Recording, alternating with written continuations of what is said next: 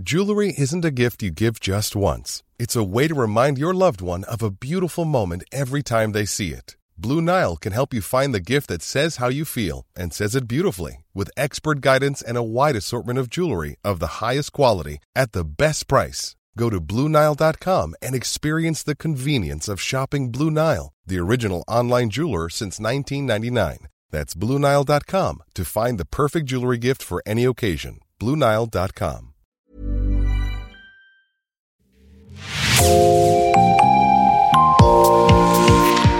Bonjour et bienvenue dans Podcasting, l'actu dans la poche, le podcast quotidien d'actualité du Grand Sud-Ouest. Chaque jour, suivez-nous à la découverte de l'information régionale avec les journalistes et chroniqueurs du territoire. Je m'appelle Jean Berthelot de Lagleté.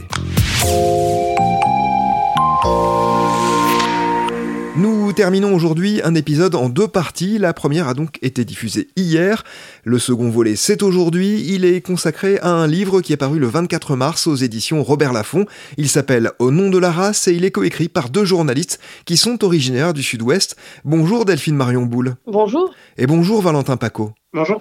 Delphine, vous êtes journaliste pour la radio, vous avez été formé chez nos partenaires de l'Institut de journalisme de Bordeaux-Aquitaine.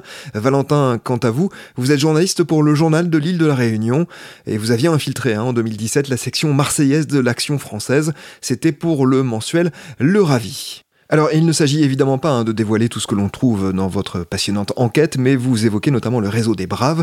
Vous en avez parlé tout à l'heure pour reprendre les termes de ce groupuscule. Des Blancs qui veulent faire une contre-société au sein d'une France remplacée, pour euh, reprendre encore une fois le sabir hein, des adeptes de Conversano. Vous dressez une carte de 61 départements de l'Hexagone où ils seraient présents et des 35 dont ils sont absents. Sur les 35, on retrouve quasiment tout le Sud-Ouest. Est-ce que vous vous expliquez ce particularisme? Alors, on peut l'expliquer dans le sens inverse, c'est-à-dire expliquer là où ils sont présents. Euh, ce qu'on sait, c'est que c'est un mouvement qui donc est né sur Internet. On sait aussi que, euh, et c'est Paul Conche qui l'explique bien, qui s'est basé sur les petits groupes locaux.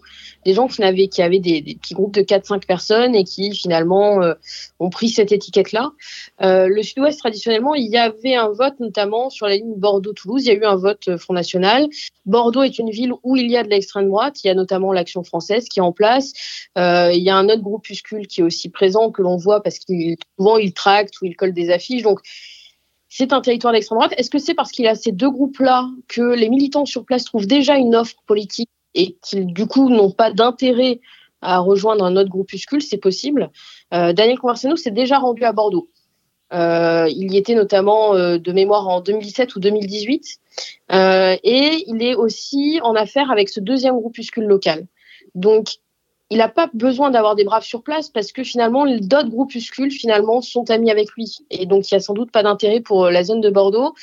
Euh, ensuite, l'extrême droite, il y a des terrains classiques. Euh, ce que révèlent aussi les braves, c'est qu'on on les retrouve à Paris, on les retrouve à Lyon, l'arc de cercle méditerranéen, le couloir rhodanien. Ils sont en place sur les territoires classiques de l'extrême droite. Et puis, on les voit sur d'autres petits territoires. En Nouvelle-Aquitaine, ils sont présents. On les retrouve, par exemple, en Corrèze, en Creuse, en Haute-Vienne. Euh, mais c'est des petits, petits groupes, il y a deux, trois personnes à chaque fois. Euh, ce, que, ce qu'explique très bien Jean-Yves Camus, c'est que euh, Daniel Conversano, avec ce communautarisme-là, a offert une nouvelle possibilité, une nouvelle offre politique à des gens qui sont soit très occupés, soit éloignés des grandes villes, et donc des groupes classiques. Euh, il offre une, une, nouvelle manière de militer. C'est-à-dire que vous n'avez pas besoin de vous déplacer une fois, deux fois par semaine pour faire des réunions qui durent une heure à une heure de route de chez vous. Là, il suffit d'être connecté en ligne, de participer au camp d'été, euh, de vous caler un ou deux week-ends par mois pour passer du temps avec des gens qui pensent comme vous. C'est moins chronophage euh, et c'est plus concret. Et puis, ça répond aussi, euh, on le voit sur la sociologie, c'est des gens qui ont 30 ans, qui sont parfois en famille. Donc, c'est une nouvelle offre et, et sans doute que c'est aussi ça qui explique la répartition géographique du groupe. Euh, peut-être peut-être un, une hypothèse d'ordre un peu plus pragmatique par-delà tout ce qu'a dit Delphine. Il y a aussi, je pense, euh, ce qui explique peut-être pas l'absence, mais en, tout cas le, peu de présence euh, dans certains départements, par exemple à Montpellier ou vers Toulouse. En fait, euh, ce sont des, des, endroits où il y a peut-être, euh, alors nous de ce qu'on avait relevé, euh, deux, trois membres. Et en fait, euh, il se trouve que Daniel Conversano avait mis en place un système de, de avec des, des, sections locales où le référent, celui qui est chargé du recrutement et de la vie de la section locale, a littéralement tous les pouvoirs. on n'est pas sur un système vertical, mais c'est vraiment horizontal. Chacun euh, dans chaque région a, est, roi en fait entre guillemets dans, dans, dans son département.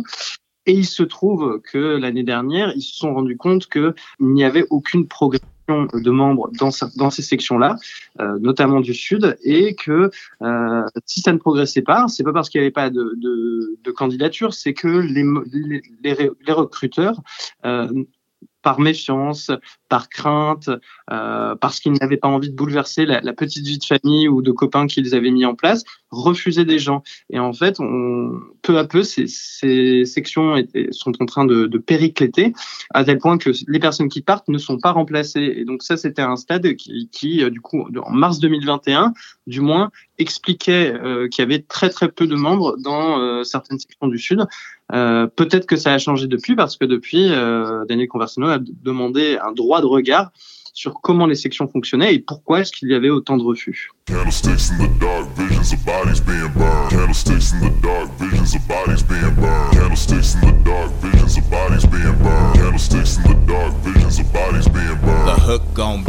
What it is, the hands off. The retribution for what you took from the man. Got blood on the rust, God bless the red earth. The dead man walks the tongue bridge, a bridge, the time space, the boot, the concrete, the project undone. They juke it, you look, you can't see it. The mob built the walls, the streets, it bleeds sweet syrup, the bees love it. Delphine, vous avez cité euh, Jean-Yves Camus, qui est un journaliste et politologue français. Euh, évidemment, à ne pas confondre avec Renaud Camus, hein, vous aviez cité également le théoricien du grand remplacement.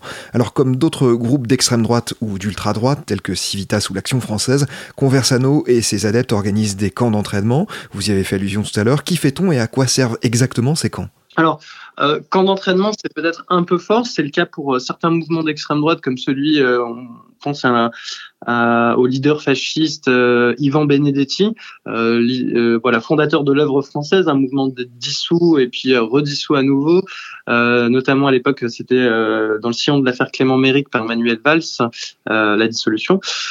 donc il y a des camps militaires. Eux, c'est un alors le camp d'été de manière générale pour tous les mouvements d'extrême droite, c'est vraiment quelque chose de l'ordre de l'événement militant de l'année, c'est tous les militants du territoire qui se retrouvent, qui célèbrent les valeurs du groupe. Et donc ça peut aller euh, du camp militaire à la formation intellectuelle. Par exemple, chez l'Action française, vous, avez, vous allez avoir des conférences sur Maurras.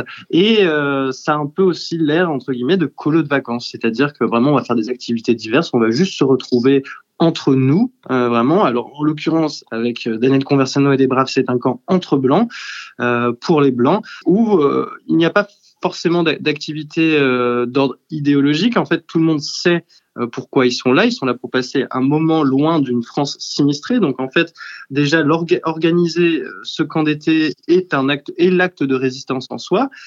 Alors après, ça n'empêche que par-delà les activités bon enfant, danse, etc., il y a des pratiques rituelles qu'on retrouve à l'extrême droite comme la boxe, euh, qui était vraiment, par exemple, chez Génération Identitaire, c'est le, chercheur Samuel Bourron qui raconte ça, lui aussi avait infiltré, un, infiltré euh, les jeunesses identitaires, où vraiment ça avait une dimension euh, rituelle type euh, Fight Club, euh, pour se faire accepter. C'était pas le cas euh, chez Daniel Conversano, ça a plus une dimension pratique où ils ont même mis au point, ça c'est un, des bras droits de Daniel Conversano qui a mis au point euh, une méthode d'autodéfense qui s'appelle le CERP, hein, qui est un acronyme.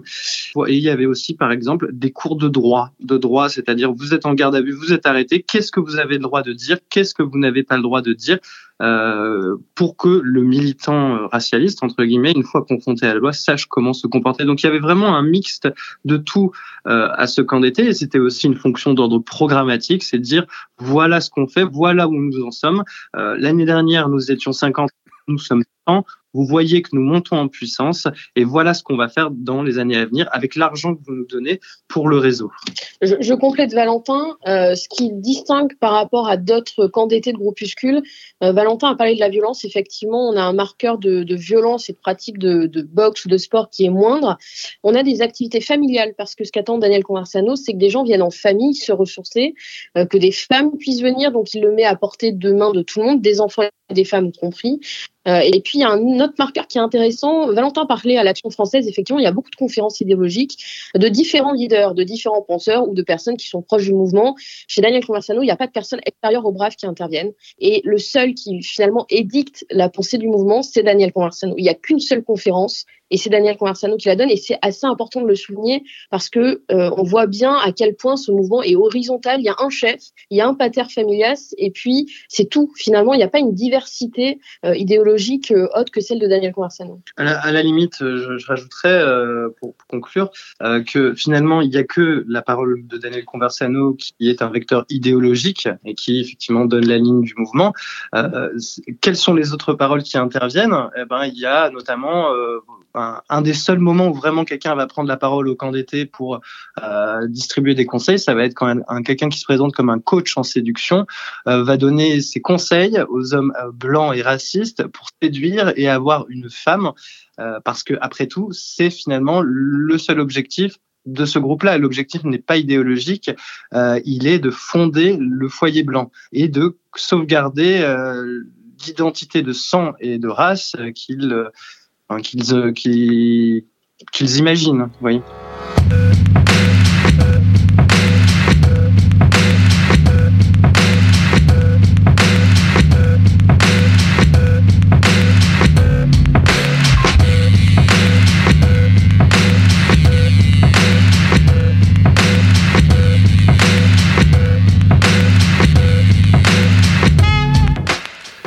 Trouve évidemment un ce fantasme dans le nom même de votre livre Nom de la race. Alors on peut imaginer que Daniel Conversano a monté tout cet écosystème par conviction, mais ce qui est certain en tout cas, c'est qu'il lui rapporte beaucoup d'argent. Il vous l'a d'ailleurs confirmé lui-même. Alors il nous a confirmé qu'il euh, vivait depuis euh, quelques années grâce principalement à une dizaine de mécènes.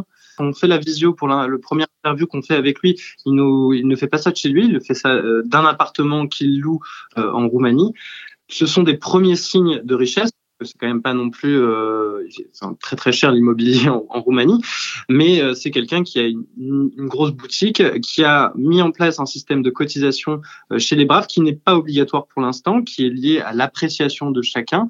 Euh, mais voilà, il propose des formules. Chaque membre peut donner ses 9 euros 9 euros au mois, je crois, 90 euros l'année, de deux formules différentes. Et c'est vrai que si tous les membres, si 500 membres se mettent à cotiser, ça peut représenter une certaine somme.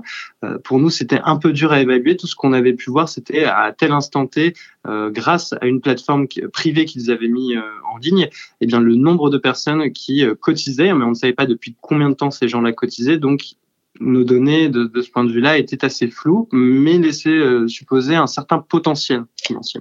Tu parles des Braves, parlons aussi de Conversano Pure. Il a aussi sa plateforme vidéo sur abonnement. Euh, c'est de 15 euros par mois à jusqu'à 450 euros l'année, quelque chose comme ça. Euh, et là aussi, le potentiel, c'est plusieurs milliers d'euros par mois en termes d'abonnement. Quand on regarde, on, a réussi à évaluer à peu près le nombre de gens qui étaient abonnés. C'est quelqu'un qui vit bien. Il le dit, il l'a dit à Valentin, je m'en cache pas, je vis bien.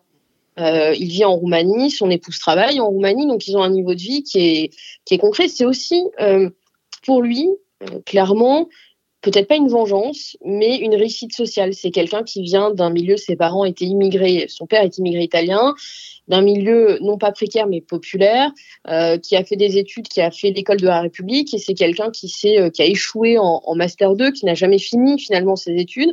Pour lui, finalement, c'est aussi une réussite sociale, ce qu'il est parvenu à faire euh, en termes d'argent, en termes de célébrité dans son propre milieu, il y a, il ne le cache pas, il a une célébrité. Delphine Valentin, pour quelle raison avez-vous souhaité écrire ce livre? En quoi ce réseau de Conversano vous paraît-il symbolique d'une forme d'évolution de la pensée d'extrême droite? Bah, En fait, il faut regarder euh, le, quinquennat Macron. Alors, on avait commencé euh, bien avant la fin du quinquennat qui, prend fin très très prochainement. Mais on est dans une période particulière. On a euh, eu six dissolutions de, de, groupes de, groupuscules d'extrême droite sous le quinquennat Macron. Il y en a eu trois au quinquennat d'avant. Ça fait neuf. C'est quand même énorme très petite période, de l'année. Et nous, ce qu'on a l'impression avec Delphine, c'est qu'on arrive à une époque où il est de plus en plus dur d'exister euh, médiatiquement euh, pour un groupe d'extrême droite. Avant, c'était euh, les mouvements très violents qui ont dû progressivement disparaître. Non pas que la violence n'est, il y a toujours des actes violents et des, individus très violents à l'extrême droite, mais les groupes en soi le sont de moins en moins. C'est pour ça que Génération Identitaire euh, s'est dirigée vers l'agite propre. On, va arrêter d'être violent et faire des actions violentes symboliquement plutôt. Ça va être déployer une pancarte, par exemple, euh, dans les Alpes ou à une manif euh, pour la manif pour la famille Traoré. Euh, ça va être de ce niveau-là, mais même ça, au final, euh, les met sur le, sur le chemin de la loi qui va y voir des troubles potentiels à l'ordre public et organiser leur dissolution. Donc, euh, si même des mouvements comme le Bastion social, Génération identitaire ne peuvent plus exister, comment?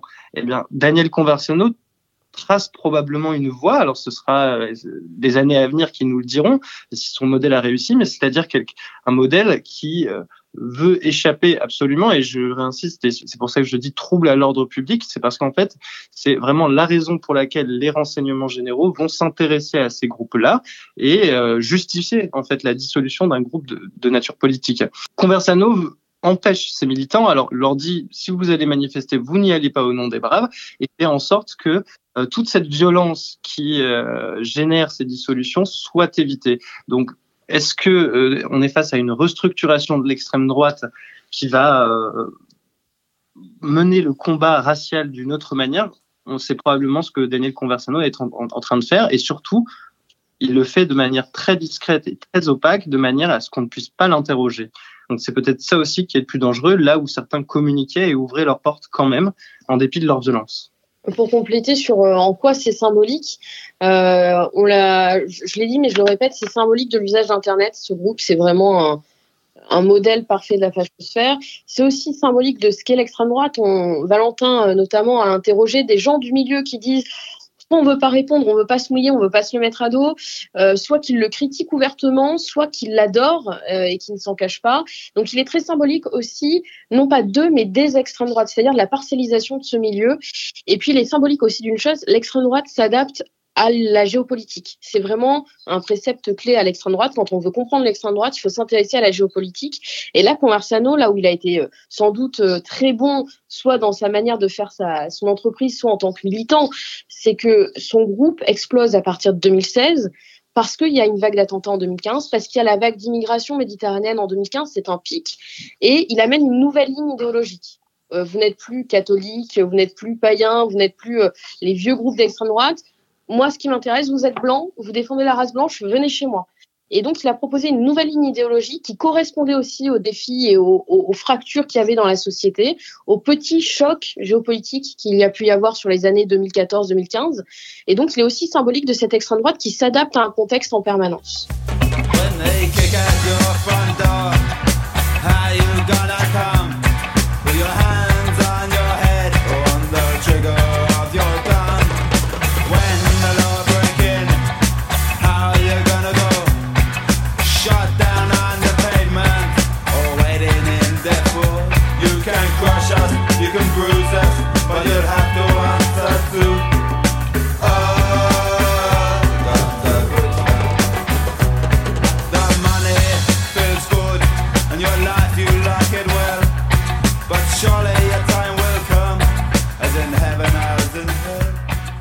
Un tout dernier mot, vous mettez à jour les coulisses d'un groupe dont des éléments sont susceptibles hein, de passer à l'acte. On a encore vu euh, tout dernièrement malheureusement que l'extrême droite tue. Nous avons consacré deux épisodes au meurtre de Federico Martina Rombourou, sans aller évidemment jusqu'à imaginer de telles extrémités, mais vous n'avez pas peur d'éventuelles représailles des membres de ce groupuscule? Euh, oui et non, en fait, c'est un mouvement déjà qui, contrairement à la plupart, comme euh, alors oui, les, les, autres mouvements d'extrême droite, la violence ne fait pas partie de leur logiciel militant. On pourrait se dire euh, que euh, ils vont pas faire ça euh, parce que c'est pas leur manière de pratiquer. Il y a aussi l'imaginaire euh, judiciaire, c'est-à-dire que pour eux, la justice c'est forcément politique et que s'ils attaquent un journaliste, euh, forcément euh, les médias, les juges leur tomberont dessus et ce sera à leur désavantage. Euh, quand j'avais quitté l'Action française, je sais que ça a été des consignes, par exemple, qui avaient été données euh, par le chef de l'Action française de l'époque de ne pas me toucher parce que justement ça allait forcément jouer contre eux à terme. moi, je dirais que je n'ai pas peur pour nous parce que s'il nous arrive quelque chose, ce sera médiatisé et qu'on pourra avoir au moins une enquête qui sera diligentée. On peut espérer ça en tout cas. Moi, ce qui m'inquiète plus, c'est par exemple Lionel qui lui nous donne nous a donné des informations et dont la sécurité euh, doit être aussi celle de son identité et on voudrait pas se retrouver dans une situation où il se fasse agresser et qu'on doive dévoiler son identité pour justement euh, qu'il puisse être défendu. Et il y a aussi euh, le fait que Valentin et moi, on travaille sur ces sujets-là depuis 2014-2015, donc 7-8 bah, ans maintenant. Connaître son sujet, c'est aussi être en capacité d'évaluer le danger, d'évaluer les potentielles réactions. Euh, on n'est pas des têtes brûlées, on va pas vous dire qu'on n'a pas peur, mais on sait aussi à quoi s'attendre. j'ai déjà travaillé sur Daniel Conversano, j'ai déjà eu affaire à des réactions de la part de ses, de ses fans, notamment en 2018. Valentin, c'est le cas aussi. Donc, euh, on sait à, peu près à, quoi s'en tenir de, ce côté-là. Et je précise que vous avez cité Lionel, qui est évidemment un pseudonyme hein, de la personne qui vous a permis d'entrer euh, dans ce groupe-là. On arrive au terme de ce second épisode. Merci beaucoup Delphine Marion Boule et Valentin Paco d'avoir répondu aux questions de podcasting. Je rappelle le titre de votre livre, Au nom de la race. Il est paru le 24 mars aux éditions Robert Laffont et il coûte 19,90 euros. C'est la fin de cet épisode de podcasting. Rédaction en chef Anne-Charlotte Delange, production Juliette Brosseau, Juliette Chénion, Clara Echari, Myrène Garico Echea, Mathilde Leuil et Marion Ruot. Iconographie Magali Marico, programmation musicale Gabriel Taïeb et réalisation Olivier Duval. Si vous aimez podcasting, le podcast quotidien d'actualité du Grand Sud-Ouest, n'hésitez pas à vous abonner, à liker et à partager nos publications. Retrouvez-nous chaque jour à 16h30 sur notre site et sur nos réseaux sociaux, ainsi que sur ceux des médias indépendants de la région qui sont nos partenaires.